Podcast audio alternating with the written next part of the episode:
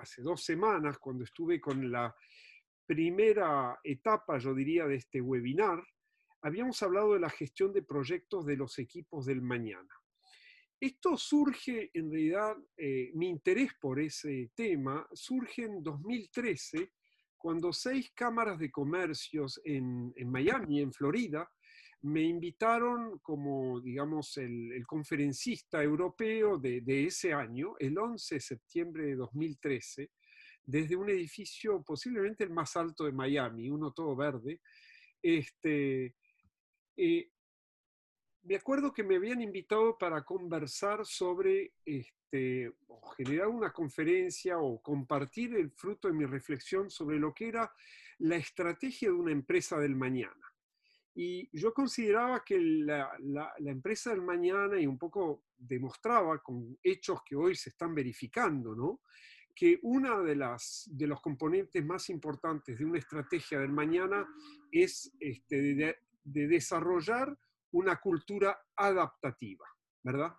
Este, ¿Por qué? Porque los cambios son extremadamente eh, veloces, más que nunca, y, evidentemente nuestra empresa este, puede eh, tener éxito cuando empieza por tener, por supuesto, resiliencia frente a los cambios, pero una fuerte adaptatividad a, esos cambios.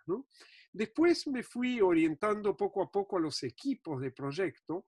Hoy doy cursos en la Universidad de Niza, este, la de Praga también, y dentro de algunas empresas, dirigiéndome a, sobre todo los milenios, digamos, los que componen mayormente hoy los proyectos, proyectos que son muchas veces este, interculturales, proyectos que son interpaíses, virtuales muchas veces.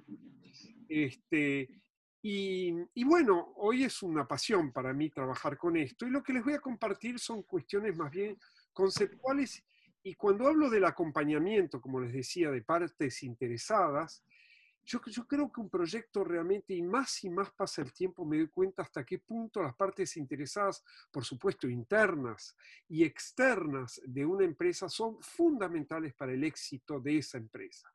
Y me di cuenta poquito a poquito que más uno acompañaba a esas partes interesadas, estando conectado a ellas, este, de alguna manera, en mayor o menor medida, eh, eh, en ciertos momentos ellas se transformaban en, verdaderas acompañantes del proyecto.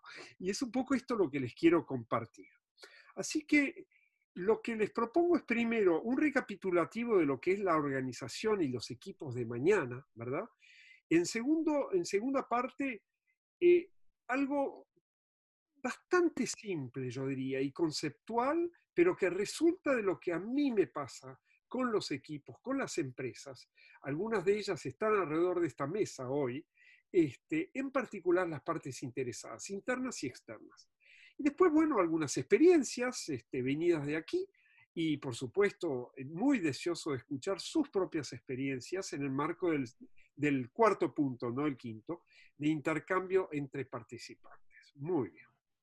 Entonces, lo que hace 12 años yo les decía es que, bueno, evidentemente, y había había este, dibujos animados que mostraban un poco graciosamente cómo cambia una sociedad tan rápidamente, ¿no?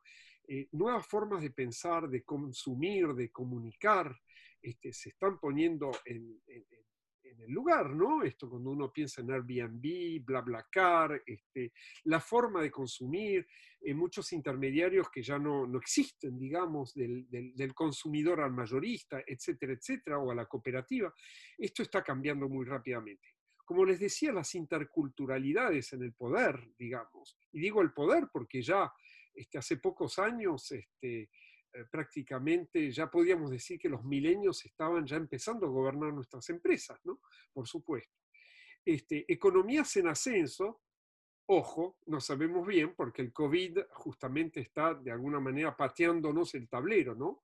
Este, pero por lo pronto hay una regulación internacional que está siendo cada vez más poderosa y sobre todo con esto del COVID posiblemente ustedes vieron como todos se pusieron de acuerdo para que estemos todos en el mundo prácticamente confinados. Bueno, van a haber regulaciones cada vez más poderosas, digamos, por parte del poder público, y por supuesto las crecientes preocupaciones medioambientales de orden este, climático, por ejemplo, contaminaciones y, bueno, este, cuestiones que también viene al tema de los virus, al tema de la salud, ¿no? Por cierto. Este, también habíamos hablado la vez pasada que estábamos pasando de, una era del, hacer verdaderamente, ¿no? de construir, de hacer, a una era que es más del ser, del ser humano. Este, así que bueno, este, ¿cuál es la manera de integrar estos cambios dentro del negocio? Y Leo sabe bien de qué estoy hablando, ¿no? Por supuesto, porque ellos tienen muchos empleados, ¿no? Está allá en Buenos Aires, en la Argentina en general. Este, bueno, es una empresa que está presente en, en todas partes, ¿no? Si no es esa empresa la de Leo, bueno, es un grupo de empresas en la cual la empresa de Leo se, se, se inserta, por ejemplo, ¿no? Que está en todas partes del mundo. Una constelación de negocios muy, muy estrechamente relacionados, este, alrededor de valores y objetivos y soluciones de colaboraciones comunes, ¿no? Este, cada vez las relaciones de poder se están minimizando entre unas unidades y otras, ¿no? Este, es muy, muy interesante. Hoy yo acabo de, ustedes saben, algunos de ustedes saben que me estoy metiendo en la producción de, conciertos de música, ¿no? Este, y yo hoy fui a ver a un, este, hace menos de una hora, un, un, un gran, yo diría, empresario del sonido y de las luces, que trabaja para para empresas grandes como L'Oréal en toda Francia, por ejemplo, y, les aseguran este, eventos de, enorme escala y yo me sentía chiquitito así. Y de pronto él detectó la pasión que había detrás y lo que habíamos hecho ya con los 18 primeros conciertos. Y él terminó, al comienzo me intimidaba por la cantidad de equipos que tenía en un hangar de 600 metros cuadrados, otro en París, etcétera eh, y, de pronto él me dice, no, no, ustedes no son chiquititos, yo me voy a hacer chiquito este, y, voy a hacer que ustedes sean grandes.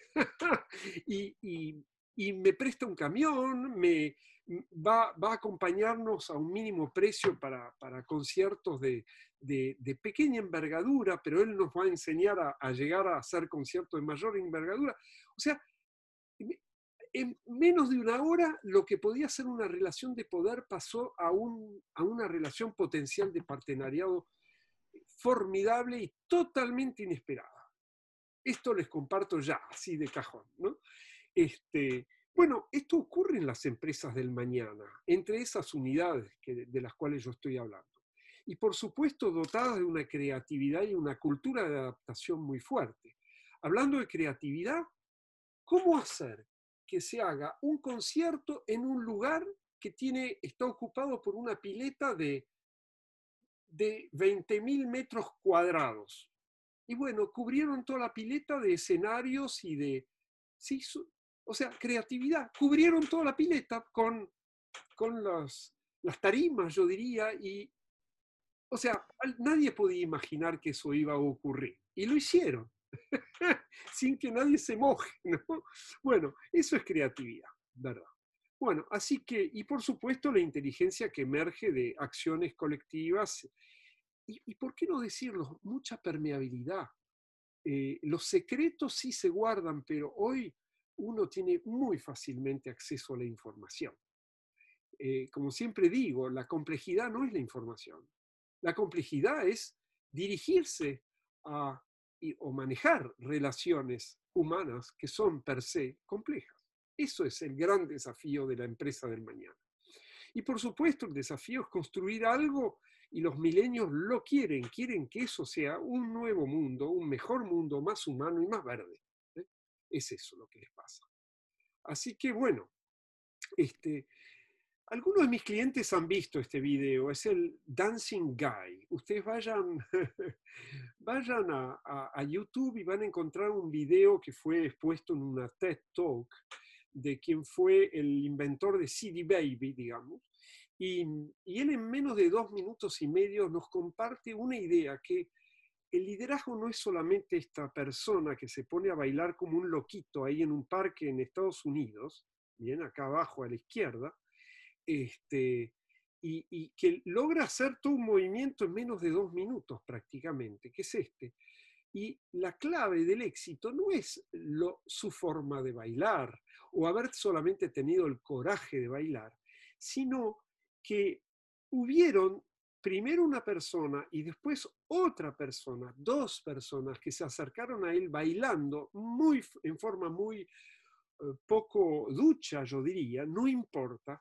Este líder, entre comillas, se puso a bailar a la par de ellos sin relación de poder. Y cuando todos los que estaban alrededor, que estaban comiendo el picnic en el gran parque, se dieron cuenta de que en realidad no era uno solo, sino que había dos que venían y la pasaban muy bien, se empezaron a juntar en menos de dos minutos, les cuento, y los que estaban sentados ya pasaban vergüenza, porque ya era ridículo de verlos sentados. Todo el mundo fue a bailar, ¿verdad? Y hoy es interesante esas lecciones que podemos tener de que el liderazgo en realidad depende muchísimo de quienes te rodean, de quienes te siguen. Y lo que dice Derek es que a partir de tres personas ya es un movimiento. Y ahí aparece el, punto de inflexión y aparece eh, la gran aceleración hacia un, conjunto de personas que hacen algo, que están relacionadas por algo. Muy interesante. Al menos a mí me interesó muchísimo. Este, y yo así lo veo con cada una de las partes interesadas de, una empresa o de un proyecto. Cada parte interesada clave de un proyecto, ya sea hasta un periodista que está mirando eso en una forma muy distante, ¿verdad? Un alcalde, este, personas que están gravitando alrededor de estos proyectos son capaces de a veces tener un rol de bailarín como este y generar un movimiento alrededor de ellos que favorezca el proyecto. Bien. Veamos también en el recapitulativo el hecho de que, bueno, para el manejo de proyectos eficientes, hay, la idea es pensar en tres áreas. Uno es el plan de recursos. El plan de recursos en particular, porque es el más complejo de todos los recursos humanos. Quien dice plan de recursos también está pensando en un plan de relaciones con las partes interesadas, de las cuales, en las cuales están los recursos humanos de un proyecto, por supuesto. Pero gravita un montón de otra gente más, empezando por un sponsor, empezando por el jefe de un departamento en una fábrica o, en, un, en, corporate, no importa que destina parte de su equipo a ese proyecto, son personas que gravitan y son gente que puede ser o muy aliados o incluso pueden ser enemigos del proyecto. Y luego un plan de comunicación que relaciona las dos partes, las dos primeras partes. Así de sencillo. Interno, comunicación interno, comunicación externa. No me voy a tardar sobre ese punto, lo hicimos hace dos semanas, pero bueno, es un punto fundamental, porque sin comunicación nada existe, por cierto. Ni siquiera la resolución de, de conflictos, que también este, estuve profundizando esto con ustedes. Hoy no voy a hablar de conflicto. Entonces, eh, para recapitular un poquito, una, un equipo del mañana es un equipo que tiene que ser liderado y acompañado y no administrado solamente. Por supuesto, hace falta una administración en todo esto, este, pero hace falta sobre todo liderazgo y acompañamiento. ¿En qué primero? Y bueno, compartiendo una visión, una, influencia que esa visión hace en todas las personas. Muy bien, visión, influencia, cooperación, ¿verdad? Y ser todo líder un ejemplo, por cierto. Esto es algo que les importa mucho. También les importa el espacio, el tiempo. Quien es alguien que no le gusta que hagan las cosas sin él, ¿no? El tiempo es necesario en todo esto. Este, de, de, la era del hacer a la era del ser, evidentemente el tiempo va a ser preponderante aquí vuelve a tener ciertos espacios que antes no tenía. ¿no? Y los roles, por supuesto, que hacen que tengamos un plan de recursos humanos, de talento, por cierto, que van cambiando de acuerdo a las necesidades de las nuevas generaciones y del proyecto en sí, los roles. ¿verdad? Este, atraer y retener personal calificado y apasionado es fundamental en esto. Eh, ayudarles o acompañarlos para desarrollar, yo diría, su autoconocimiento. Eh, la capacitación está muy bien, entregar contenido está muy bien, hace falta mucho para adquirir competencia. pero hoy muchas de las competencias pueden ser obtenidas a través de Internet, de experiencias de trabajo. Este, por eso estamos hablando de autoconocimiento. Y es donde el coaching, por ejemplo, o el mentoring pasan a tener todo su espacio, toda su legitimidad, porque finalmente el coaching es un, el que yo practico al menos, este, el coaching profesional es una herramienta en el cual se producen cosas, el coach hace cosas, pero lo que hace de todo menos dar consejos. el que se da consejo a sí mismo es el propio cliente, que tiene todo el potencial para ir a buscar el conocimiento y desarrollarse, por cierto. Luego, la herramienta es, otras herramientas de desarrollo, este, como el coaching, el mentoring, bueno, la consultoría sirve también, pero lo importante, y, eso y por eso que hacemos coaching para todos. ¿Y por qué la palabra todos? Porque no es una cuestión de profesionales nada más. Este, no sé si Thierry, no te veo aquí eh, eh, con mi pantalla, pero eh, Thierry, si estás aquí y, venís de, de, ¿cómo se dice?, de Nicaragua y, vos estás asesorando a, a, decisores políticos de toda América Latina, vos venís acá para, para a través del coaching adoptar una actitud coach, que es la que te va a permitir de influenciar mejor tus partes interesadas de tus proyectos, por supuesto. Este, por eso venís aquí.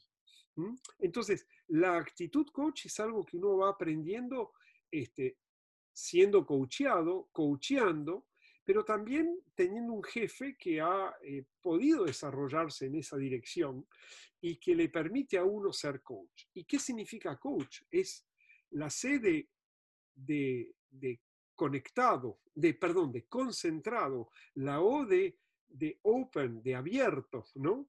A de, de, analítico atento, la atención hacia lo que a uno le rodea. Eh, la C de conectado y la H de hospitalario, dejar entrar, ¿verdad? este, ¿Y por qué pongo versus crash? Porque a todos nos pasa de estar eh, a veces en una pulseada horrible entre el personaje coach y el personaje crash.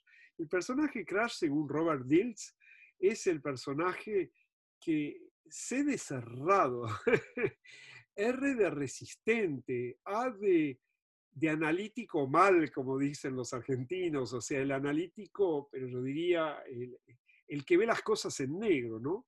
S de separatista, eh, H de N o, de, odio. Todos tenemos ese, ese personaje a veces que, que gravita en nosotros y, cuanto el personaje coach, en cuanto le gane al crash, ahí somos capaces de influenciar positivamente a los miembros de un equipo de proyecto hacia afuera. Si el crash toma eh, la delantera respecto del coach, a lo sumo no pasa nada alrededor nuestro, pero lo más frecuente es que generamos efectos negativos, nocivos y no positivos. ¿no? Este, bueno, todo acompañamiento en ese espíritu genera actitud coach alrededor nuestro. ¿no? Este, he tenido clientes, incluso en Chile, que se han puesto este, con sus empresas. Sus reuniones las hacían en cafés, donde promovían la comunidad de práctica entre empleados, este, ponerle los auditores entre sí, los eh, fiscalistas, este, o, o, mezclando distintos empleados de no importa de qué, eh, ¿cómo se dice?, de qué nivel jerárquico, ¿no? Pero el solo hablar de sus prácticas hacía que fuera eso formación para la gente en vez de dar cátedra, yo diría. Y todos esos, esos agrupamientos, en general informales alrededor de un café, hacen que uno más uno da tres o cinco o siete. Y todo eso permite la emergencia de pensamientos claros y, y, perspectiva, no solo en una persona, sino en todos los miembros del, de un proyecto. Ahí estamos, en, un estado nuevo, un estado coach y un cambio generativo. Ese es el verdadero liderazgo generativo de Robert Dills, ¿no? Este, es, que desde esa actitud coach, cualquier, este, yo diría, gesto nuevo, bien pensado que vos generás, genera, genera, genera algo que genera luego otras cosas. Este, en, un vasto campo de recursos. Bueno, hablamos de las partes interesadas. Las partes interesadas, sí, este, muchos, muchas empresas que tienen, yo diría, muchos clientes muy importantes, apenas si lograron hacer un CRM, que es una base de datos comercial y un plan comercial, este, no siempre es fácil para esas empresas, sobre todo cuando están constituidas de varios socios y los socios tienen, por ejemplo, sus distintos departamentos y especialidades con sus propios equipos, ¿no? Este, no siempre es fácil hacer un plan comercial para toda la empresa en esas condiciones, ¿verdad? Pero bueno, básicamente es un básico tener la información de los clientes de la empresa en una base de datos. Ellos son, sí, partes interesadas, pero no son los únicos toda persona que puede eh, generar un apoyo a ese proyecto o a esa empresa, yo ya di algunos ejemplos, merece ser reconocido, su nombre, su apellido, la información del contacto, su localización, qué categoría, es interno, es externo. Interno es, bueno, no les hago un dibujo, los, los empleados de una empresa o de un proyecto, ¿verdad? Este, esa persona es un, alguien que da soporte qué tipo de soporte daría este proyecto, ¿no? O resiste. O en el fondo, históricamente tenemos problemas con esa persona, ¿verdad? O nos pone eh, palos en las ruedas, o es neutro, o es otra cosa, ¿verdad? Entonces, también se los suele clasificar en grados de interés, según el grado de interés que ellos tienen o que tenemos hacia ellos, bajo, medio, alto, el grado de influencia. Una cosa es el interés otra cosa es la influencia, ¿verdad? El impacto que pueden llegar a tener en nosotros y en otros stakeholders, en otras partes interesadas, ¿verdad? Y, y también su grado de involucramiento. ¿Y cómo se involucran? ¿Con qué? ¿Con dinero? ¿Con expertise? ¿Con, no sé, este, yo que me quiero lanzar en el, con, un proyecto en producción de concierto, estoy viendo partes interesadas, todo tipo de personas, y trato de ver quiénes pueden este, generar el, mejor apoyo para el inicio del equipo, digamos, en esta área, ¿no? Por cierto. Bien, y aquí viene lo que yo estuve pensando en estos días y les hice un gráfico, algo así. Me dije, lo voy a hacer lo más sencillo posible. Los que me conocen saben hasta qué punto para mí es importante finalmente las relaciones de confianza. En todas partes, en negocios, en pareja, en familia, en todas partes. Es innato, es en nuestro ADN que para funcionar juntos tenemos que tener una relación de confianza. Y saben hasta qué punto insisto en el tema de que la, y tardé mucho en, en darme cuenta que la palabra confianza encerraba en realidad cuatro palabras, tres positivas y una que es menos positiva las tres primeras son credibilidad, yo a ti te creo, porque tenés competencias. Fiabilidad, puedo contar contigo. E intimidad, nos podemos contar las cosas. Y hay un cuarto elemento que le pondría más bien en, eh, en, modo denominador, ¿no? si tuviera que hacer un cociente, que es hasta qué punto yo tiro la sábana hacia mí, hasta qué punto estoy en mi propia agenda, en mis propios intereses. Cuando ustedes tienen a alguien frente a ustedes que solo piensa en sí, en sus propios objetivos, en general se pierde ese grado de confianza. Eso tira la confianza hacia abajo. Pero ¿qué pasa si en vez de intereses propios empezamos a combinarlos con otros y hablamos de intereses comunes con las partes interesadas? Por eso me parece, y esta semana me dije, voy a poner una cuarta dimensión positiva adentro de lo que es la relación de confianza, que la llamé oportunidad. Todo lo termino con AD, oportunidad. ¿Y qué es la oportunidad? Es explorar las oportunidades, es ir a explorar con cada persona que está gravitando alrededor del proyecto qué intereses comunes tenemos y qué alianzas estratégicas podemos hacer, donde somos gañón, gañón, ganan, las dos partes ganamos, nadie pierde aquí, ¿verdad? ¿Mm? Uh, perdón. Entonces, este, esto es lo que yo llamo oportunidades, oportunidades de negocios, por ejemplo, oportunidades de todo tipo que son el origen de un proyecto muchas veces, pero la oportunidad de tener alianzas estratégicas donde los, los intereses son comunes y las relaciones de poder son mínimas. ¿Y cómo se mide? Me parece importante que si somos conscientes de eso, aunque no lo escribamos en un papel, en realidad lo estamos midiendo todo el tiempo a través de la la conciencia, de lo, cartesiano de la cabeza a través del corazón, a través de la intuición, ¿no? Este, medimos el número y la calidad de las oportunidades que hemos tenido de explorar juntos, la motivación compartida que tenemos, los dólares, los euros que hay detrás de eso, ¿verdad? Los impactos que eso tiene en la sociedad, en nosotros mismos, ¿no? Este, el beneficio para cada uno, sí, tenemos que pensar cada uno para sí mismo un poco, pero con una justa dosis respecto del interés común, el interés personal, ¿verdad? ¿Mm? ¿Y qué beneficios tienen los demás que no están en el proyecto, pero que son beneficiarios del proyecto? ¿Mm? También en términos de motivación, de dinero, de impactos. Ahí está. Eso es lo que yo llamo la oportunidad. Al menos seamos conscientes de eso. Ustedes lo saben, no hago más que resumir lo que nos está pasando a todos en este mundo. ¿no? Este, después está la credibilidad. ¿eh? Sí. ¿Y cómo creo en el otro? Y bueno, si es competente, si tiene las facultades para hacer el trabajo conmigo y solo.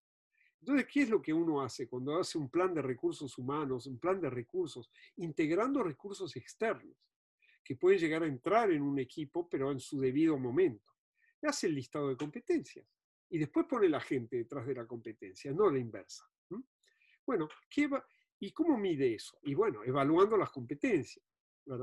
En un modelo de competencia de empresa, cuando uno hace su entrevista anual o, medio anual con su jefe, de alguna manera está evaluando cuán competente es para distintas tareas, ¿no? Bueno, este, credibilidad pasa también por poder compartir, decirle al otro qué experiencias individuales hemos tenido en nuestro pasado, sin el partner, sin la parte interesada, solos o con otros grupos, ¿no? Y entonces las referencias son una forma de medir eso. Agarro el teléfono y voy y llamo a tal persona que estuvo en ese pasado con el, quién va a ser mi partner, por ejemplo. Bueno, y experiencias compartidas, por supuesto. Este, es fundamental, fundamental poder haber podido experimentar con alguien al menos un pequeño proyecto para ver cómo funcionamos juntos. Eso es parte de lo que yo llamo credibilidad, ¿no? Una experiencia piloto, por ejemplo. Y bueno, ¿qué forma de medir tenemos de eso? Los feedback, los feedback, lo que dice la gente, ¿no? La fiabilidad, lo que está aquí en azulito. Y bueno, la fiabilidad es cuento contigo. ¿verdad? No solo creo en ti, porque eres competente, sino eres fiable. Y evidentemente ahí son los proyectos conjuntos. Ahí uno aprende a trabajar juntos, por supuesto. Este, por eso lo pongo muy cerquita de experiencias compartidas y los propios resultados de esos proyectos juntos hablan mucho de nuestro partenariado. Este, los feedback positivos que nos podemos dar entre nosotros. No todo es crítica negativa. Es bueno decirle a la parte interesada, empezar siempre nuestros diálogos con ellos de manera positiva. ¿Cuánto apreciamos estar con esa persona en ese momento? Porque nos va a ser útil de esta manera, ser transparentes. El feedback es fundamental. Y de consejo también. Cuando algo no nos gusta, bueno, les damos un consejo. Y por supuesto, una forma de medir todo esto es el porcentaje de la planificación lograda con ellos, ¿no? Este, que habla mucho de esta fiabilidad. Fiabilidad es también si mis necesidades, no solo es, tengo necesidad, pero es importante para mí este proyecto, para todos eh, a quienes ese proyecto es muy importante y bueno, van a tener una satisfacción de, de, sus propias necesidades, ¿no? Y también un nivel de compromiso que eso es bastante medible en las partes. Y eso es lo que yo pienso forma parte de lo que podemos decir fiabilidad. ¿Y qué pasa con la intimidad? que es chiquitito aquí, ¿no? Una sola línea puse, pero es enorme. Es enorme lo que podemos hacer en la intimidad con las partes interesadas. Aprender juntos, contarnos las cosas. Hoy el hombre este, que tiene este negocio enorme de sonido y luces y mucho más, como creador de, de, de eventos, yo le decía, pero yo soy nulo, chiquitito frente a, lo que ya has hecho. Además, no entiendo todo lo que has hecho. Me dice, no, pero lo que vos tenés es pasión. Y esa pasión es la que me hace muy curioso y tengo ganas de ayudarte. Por eso, eso es íntimo, es una forma, en una palabra él se conectó conmigo y yo con él. Y también emociones, cuando logramos las cosas, ¿qué es lo primero que decimos? ¡Wow! Eso es emoción y se comparte con la gente. Y tiene eso su forma también de medirse, entre comillas, ¿no? este, que tiene mucho que ver con todas las oportunidades que podemos darnos cuando nos conocemos. Bueno, cuando nos conocemos también nos encontramos de manera formal e informal y eso lo podemos medir. Todo lo que viene así, oportunidad, genera credibilidad, la credibilidad, fiabilidad, etcétera, vuelve a la oportunidad. Y se generan nuevos proyectos de esa manera. Por eso es un ciclo, es una espiral virtuosa. Bien. Esto yo se lo mostré hace dos semanas también, muchos de ustedes lo conocen, el modelo Tuckman en particular, ¿no? Este, y el modelo de Edison. El de Tuckman es un, proyecto que crece, un equipo que crece. Pasamos siempre por una etapa de tormenta. Nos agarramos a patadas, estoy, estoy haciendo chistes, pero después del entusiasmo de la formación de un equipo, ese equipo sufre en general. Y luego pasa a una suerte de normalidad para luego realmente performar. Un coach acompaña a un equipo en esa circunstancia y lo hace salir más rápido y más eficientemente de la tormenta que si estuvieran solos. Eso ocurre, eso es una forma de acompañar a un equipo, hasta la alta performance, por supuesto. En el coaching deportivo pasa lo mismo. Y cuando terminaron las competiciones, bueno, a veces los equipos se disgregan y caen naturalmente o bien los queremos reacondicionar, retransformar, hacer un nuevo equipo, y bueno, de vuelta aparece esta, que estamos más en el modelo de Edison. Lo que yo les quería compartir de lo que me pasa a mí y con mis clientes, tanto individuales como colectivos, una persona individual también le puede pasar este modelo de crecimiento. Y yo lo llamo modelo Trust, Go and Touch. ¿Y qué es el trust? Es que empezamos con los recursos que tenemos propios. Me pasa muchas veces de ir a América Latina y, de acompañar empresas del agua como coach que parten de una situación catastrófica. Pero sin ir más lejos en América Latina, también en Croacia, les voy a dar un ejemplo. Este, en Split, la segunda ciudad croata, donde va, todo el Mediterráneo está llegando ahí de, turismo. Este, sin embargo, es una empresa que perdía muchísima agua en las redes o no la vendía. Este, así que esa, ese malestar que sufren muchas empresas públicas del agua este, y privadas, iba a decir también, este, y bueno, se resuelve a partir de los recursos que uno tiene por dentro. Y eh, acompañando gente en lo que yo digo trust, la fase trust. Creemos en nosotros. Y, y a través del, primero un diagnóstico, por supuesto, una identificación, una identificación de las partes interesadas. Esto es en, los periodos tempranos de un proyecto, ¿no? Identificamos quiénes gravitan alrededor de nuestro proyecto y quiénes están adentro, ¿no?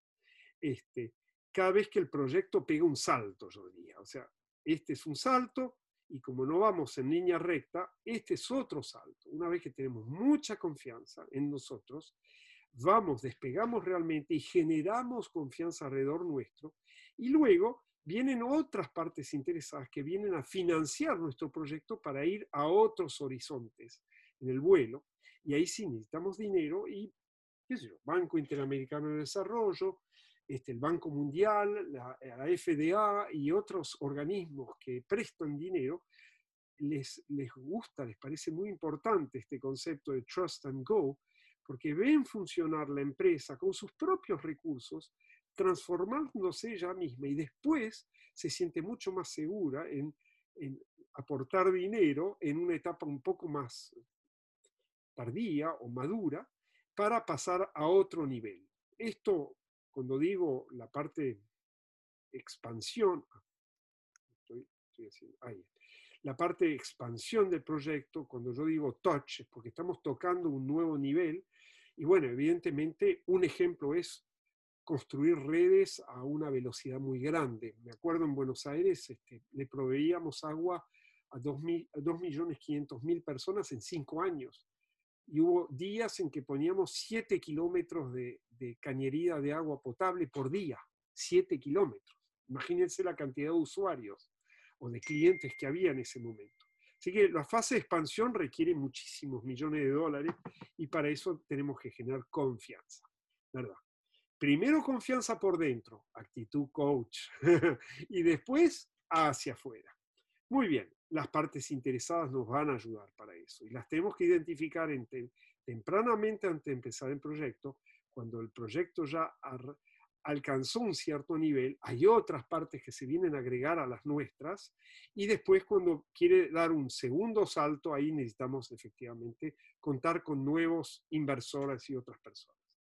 Luego, el coaching mentoring sí, en todas estas etapas, sobre todo de saltos, ¿no? de, gran aceleración, es importante que nuestros clientes se sientan acompañados. ¿no? Ellos son los expertos, nosotros somos los expertos de la herramienta que, que ponemos a su lado para que ellos usen su pleno potencial, ¿verdad?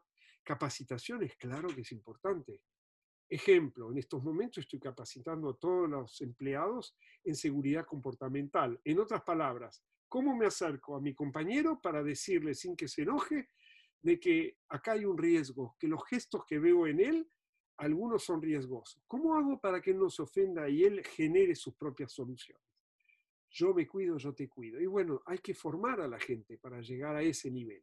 Por eso la capacitación, entre muchas otras técnicas comportamentales, son fundamentales en una organización que quiere manejar el cambio. En este caso tenemos dos tipos de cambios, dos manejos de cambios grandes. ¿no? En una sola persona solita también ocurre este mismo modelo. Yo lo, he vivido con mis clientes individuales. ¿no? Y bueno, después consultoría, sí, en etapas muy tempranas, sobre todo son los consultores que pueden hacer el diagnóstico, y aparecer en otras etapas del proyecto donde ya, bueno, una planta depuradora que hay que construir, evidentemente, una vez que fue decidida la construcción, este, hace falta consultoría, la ingeniería, la maestría de obra para llevarlo adelante. No es con el coaching solamente que hacemos esas cosas. Bien, y por último, bueno, quien hace los balances de sustentabilidad, y bueno, este, eh, por lo menos en tres etapas aquí, una cuarta, cuando ya llegamos a una gran consolidación, ¿qué balance nos hacemos? ¿Cuáles fueron nuestras fuerzas? ¿Cuáles son nuestras debilidades? ¿Qué queremos hacer con eso? ¿Y qué plan nos damos de mejoramiento continuo? ¿no? eso es el balance de sustentabilidad. Esto es algo que no solo implica a los miembros de un equipo de proyecto, implica a todas las partes interesadas. Este, me ha pasado de, coachear un consejo de administración, tanto en Santiago de los Caballeros como en Santiago de, en San Cristóbal, consejo de administración de la empresa de aguas, cuyos miembros son el presidente de una universidad, un alcalde. Y yo les decía, muchachos, ¿Cómo quieren ayudar a esta empresa? No solamente gobernándola. Desde sus perspectivas, desde su área de trabajo privilegiado, ¿qué aporte le pueden hacer ustedes a la empresa? Me ha pasado, me está pasando cada vez más, de coachear partes interesadas. Y ellos pasan a ser acompañadores del proyecto. Increíble, fabuloso. Bueno, en Rennes, en Francia, con experiencias, ¿no? Este, en tres años hice 65 estudios de impacto, entre los cuales eh, el estudio de impacto del dragado alrededor del Mont Saint-Michel, uno de los sitios europeos más visitados del mundo, el Monte Saint-Michel. Este, eh, proyectos de factibilidad de todo tipo. Me apasionó. El último embalse que fue construido este, en Francia, el de Villemur, en Vitré, eh, tuve el honor de hacer el estudio de impacto que tardé un año y medio en hacer. ¿Y qué hice? Puse a todas las partes interesadas alrededor de la mesa. Pescadores, cazadores, amantes de los pájaros, porque eso era justo en un, en un corredor de, migratorio de las aves que van de África a Escandinavia. Imagínense creando un nuevo lago ahí, lago para el agua potable, para la agricultura y también para este, amortiguar las grandes crecidas en Bretaña. Bueno, este, resultó que el haber trabajado todos juntos, cada uno dentro de sus intereses propios e intereses comunes, pasaron a ser una piedra fundamental de este estudio de impacto y se hizo el embalse. Ustedes, hoy no es posible hacer un embalse en Francia, es imposible. O sea, ya, ya se te levanta, todas las ONG estás en contra. Este, bueno, en ese momento tuve el privilegio de poder hacer esas cosas. Y ahí me parece haber aprendido a trabajar con las partes interesadas. En Buenos Aires, lo que era Aguas Argentinas. Trabajamos, hicimos estudios oceanográficos, pero de los más detallados, modelizaciones matemáticas no solo en la zona de Buenos Aires, sino también de Tigre, de La Plata, de Verazategui, todo lo que podía llegar a impactar la ciudad de Buenos Aires en términos de, Río de la Plata. El Banco Mundial le encantó ver lo que habíamos hecho. Y yo les doy un ejemplo en ese momento, no quiero entrar en detalle, pero donde una parte interesada, un día una persona se enteró, un contratista mío, se enteró de que mi director me había dicho, ¿por qué no te haces unos muestreos de aguas en el riachuelo, que es el río más contaminado del mundo, este, a ver qué es lo que estamos contaminando nosotros, etcétera?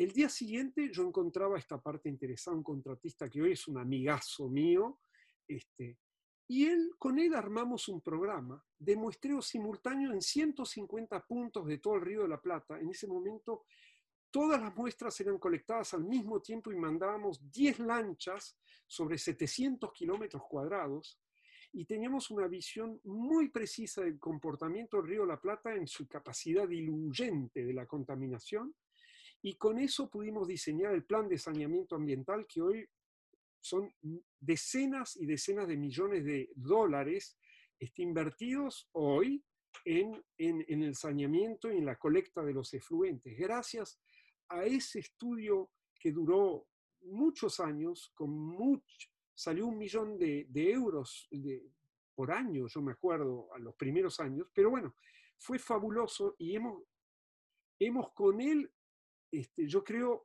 hecho ahorrar a la empresa enormemente dinero por tomas de malas decisiones de carácter ingenieril, yo diría, entendiendo mejor el ambiente esa persona pasó a ser un acompañador mío en mi vida profesional, porque tenía 15 este, años más que yo, es un experto, el mejor ingeniero hidráulico de, de Sudamérica. Yo me inspiré mucho de esta persona y, y fue consejero de muchos de mis clientes. O sea, como que una parte interesada, acompañada, pasa a ser un acompañador, créanme. En Split pasó lo mismo yo coachaba en inglés y me traducían los croatas y, cuando en realidad los sindicatos se dieron cuenta de que en realidad los estudios que estábamos haciendo para reducir la cantidad de agua perdida en las redes o no facturada, era, era 60% en ese momento, este, ellos tenían miedo que los privaticemos, este, los franceses. Y cuando se dieron cuenta que en realidad esa era una creencia y que en realidad era otra cosa. El interés común que los franceses y los croatas tenían no era de privatizar esa empresa. Este, las cosas funcionaron muchísimo mejor y yo hice dos misiones de 10 días cada uno y lo primero que hicimos fue ir a buscar las partes externas e internas. Y salió bárbaro. No les vuelvo a contar Santiago los Caballeros, un millón de personas la ciudad, eh, San Cristóbal 600.000, en eso estamos, estamos trabajando justamente con partes interesadas el mundo político es muy importante allí.